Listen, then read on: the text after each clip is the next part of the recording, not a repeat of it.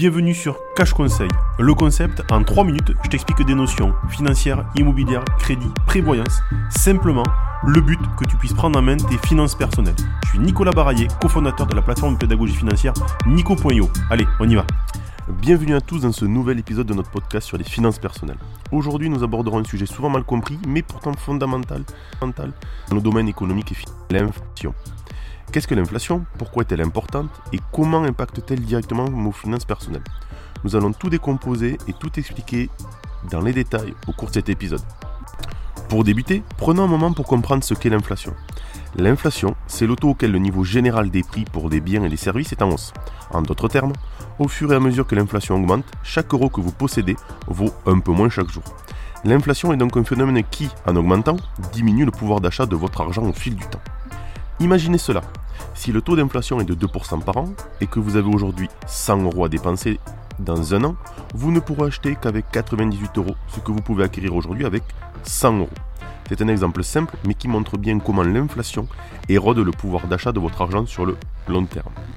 Il est important de comprendre que l'inflation peut avoir des impacts divers et variés sur différents aspects de nos vies financières. Prenons par exemple les épargnes. Supposons que vous avez économisé 10 000 euros sur un compte épargne avec un taux de 1%. Après une année, vous aurez 10 100 euros sur votre compte. 10 000 euros de capital, 100 euros d'intérêt. Cependant, si pendant cette même année l'inflation s'est élevée à 2%, le pouvoir d'achat de vos 10 100 euros ne serait en réalité que de 9 898 euros. Dans cet exemple, bien que le montant brut sur votre compte épargne a augmenté, vous avez en réalité perdu de l'argent en termes réels. Ce qui nous amène à une conclusion fondamentale. Épargner de l'argent sans le faire travailler peut, au fil du temps, devenir une perte d'argent à cause de l'inflation.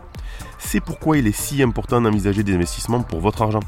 Les investissements tels que les actions, les obligations, l'immobilier et d'autres peuvent potentiellement générer des rendements supérieurs au taux d'inflation, ce qui vous aiderait à maintenir, voire à augmenter votre pouvoir d'achat au fil du temps. Cependant, il est crucial de comprendre que l'inflation peut avoir également un impact sur votre investissement.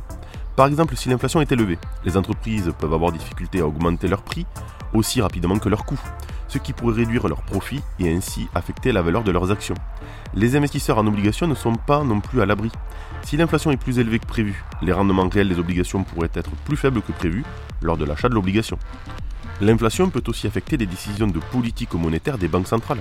En cas d'inflation élevée, une banque centrale pourrait décider d'augmenter les taux d'intérêt pour essayer de contrôler l'inflation. Des taux d'intérêt plus élevés rendent les nouveaux emprunts plus coûteux, ce qui peut ralentir l'activité économique. Pour conclure, l'inflation est un aspect inévitable de l'économie qui peut avoir des répercussions importantes sur vos finances personnelles. En comprendre le fonctionnement et l'impact est crucial pour faire des choix financiers éclairés. Que ce soit pour gérer vos épargnes, faire des investissements, contracter un prêt ou planifier votre retraite, l'inflation est un facteur qui doit toujours être pris en compte.